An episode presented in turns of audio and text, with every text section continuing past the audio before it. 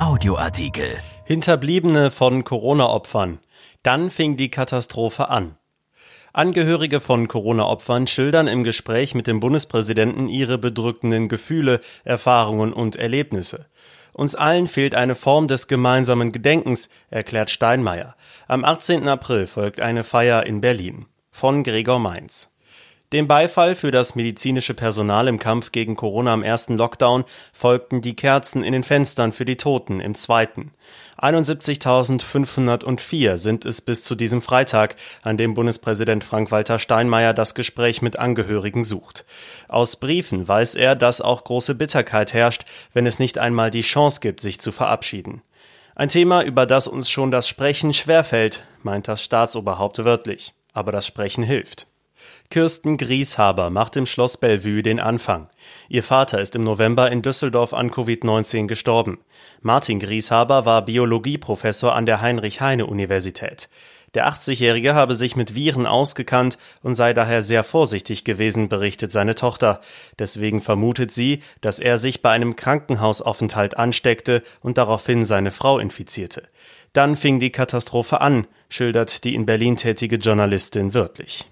Als ihr Vater, schon geschwächt und nicht erreichbar, in der Intensivstation, ihre Mutter in einer anderen Station desselben Krankenhauses gelegen habe, sei ihr dies wie Zitat endlose Tage des Schreckens vorgekommen.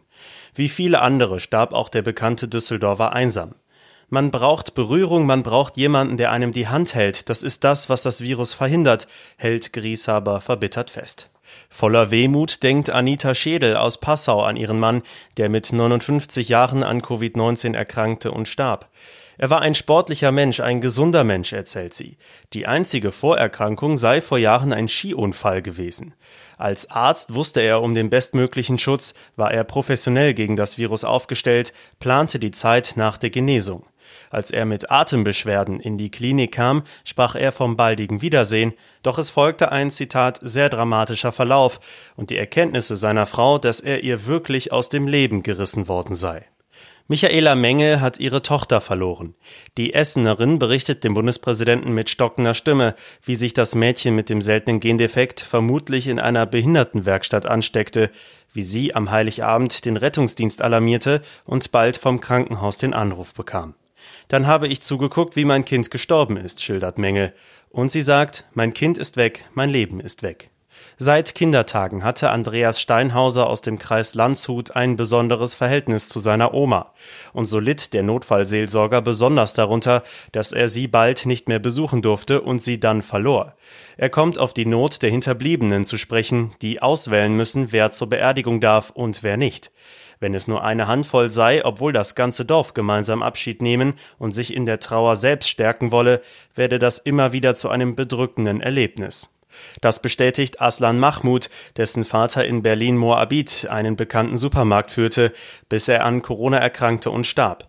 Als die Polizei mitbekam, dass sein Vater so wörtlich mindestens tausend Menschen gut kannte, sperrte sie am Beerdigungstag die breite Heerstraße, um Trauernde fernzuhalten. Dabei hat auch Grieshaber die besondere Funktion der Beerdigung trotz allen Schmerzes schätzen gelernt. Der Blick auf den Verstorbenen sei nicht mehr reduziert auf seine Krankheit. Sie sagt, bei der Beerdigung ist das ganze Leben wieder da. Man braucht das Gefühl von Halt in der Gemeinschaft, unterstreicht Regina Katharina Ziegler aus dem niedersächsischen Osterholz. Die Trauerbegleiterin stellt heraus, dass auch die Angehörigen der 900.000 übrigen Verstorbenen unter den Corona-Auflagen zu leiden hätten und sie spricht von einer, Zitat, schwierigen Gratwanderung, wie Artikel 1 des Grundgesetzes mit dem unantastbaren Schutz der Menschenwürde in Corona-Zeiten gewährleistet sein könne, wenn Angehörige von Sterbenden getrennt würden. Uns allen fehlt eine Form des gemeinsamen Gedenkens und Abschiednehmens, sagt der Bundespräsident und erinnert an seine Anregung, als kleines Zeichen der Trauer und Anteilnahme ein Licht ins Fenster zu stellen. Der Verstorbenen solle aber auch die Gemeinschaft gedenken, am 18. April bei einer Gedenkfeier mit Staatsspitze und Hinterbliebenen in Berlin. Sein Anliegen sei es, den Hinterbliebenen eine Stimme zu geben und zu zeigen, ihr seid nicht allein mit eurem Leid und eurem Schmerz, so Steinmeier. Dieser Artikel ist erschienen in der Rheinischen Post am 6. März 2021 und auf RP Online. RP Audioartikel. Ein Angebot von RP Plus.